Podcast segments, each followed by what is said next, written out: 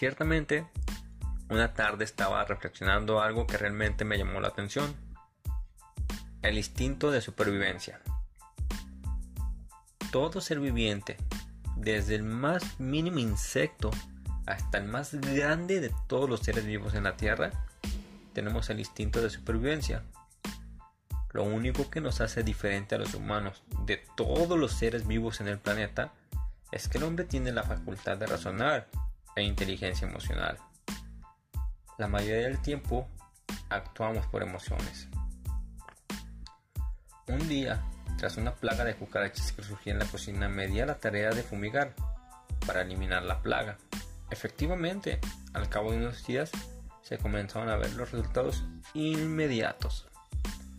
Pero no pasó mucho, tal vez dos meses o tres quizás, cuando de repente me percaté que aparecían de nuevo una que otra cucaracha, pero aparecían muertas. Realmente no le di importancia. Sin embargo, al paso de los meses, la plaga surgió de nuevo. Claro, esta vez apliqué la misma técnica de fumigación. En efecto, funcionó un par de veces más. Sin embargo, conforme pasaba el tiempo, las cucarachas se hacían inmunes a la fumigación, por lo que me obligaron a cambiar una y otra vez de métodos para terminar con la plaga lo cual se ha tornado un poco imposible porque de alguna forma vuelven a resurgir.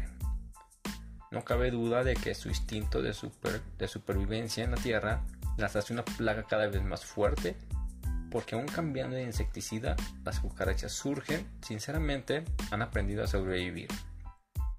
Así como este ejemplo, podemos hablar de cientos de ejemplos al respecto. Algunos seres vivos, desgraciadamente, no aprendieron de la lección y han desaparecido de la faz de la Tierra.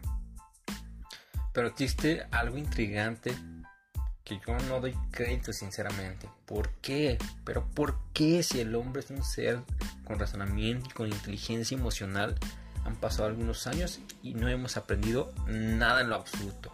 Por ejemplo, miles de personas mueren al año a causa de diabetes, pero su principal enemigo, y no es un secreto, es el mentado refresco llámese cual sea, pero el más conocido en todo el mundo por su logo rojo. Mm, me imagino que ya sabes cuál es.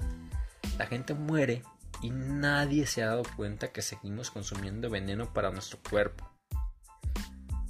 Razón por la cual nos hemos dejado llevar por los spots publicitarios donde nos hacen creer que consumirlo es felicidad.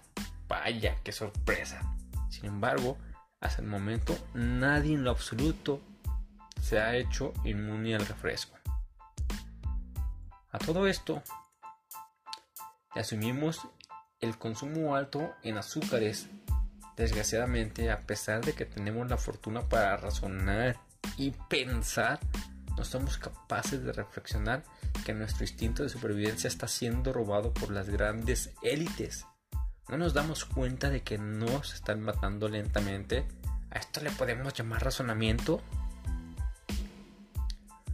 Somos los únicos en la faz de la Tierra que somos como un virus, donde llegamos, incubamos, nos desarrollamos, eliminamos todo lo que está a nuestro alcance y morimos. Y los que sobreviven siguen aplicando las mismas técnicas, pero el problema es que no hemos aprendido nuestro instinto de supervivencia.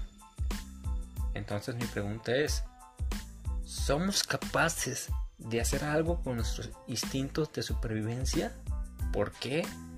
Porque si es así, déjate platico que estamos a punto de ver el fin de nuestra raza humana.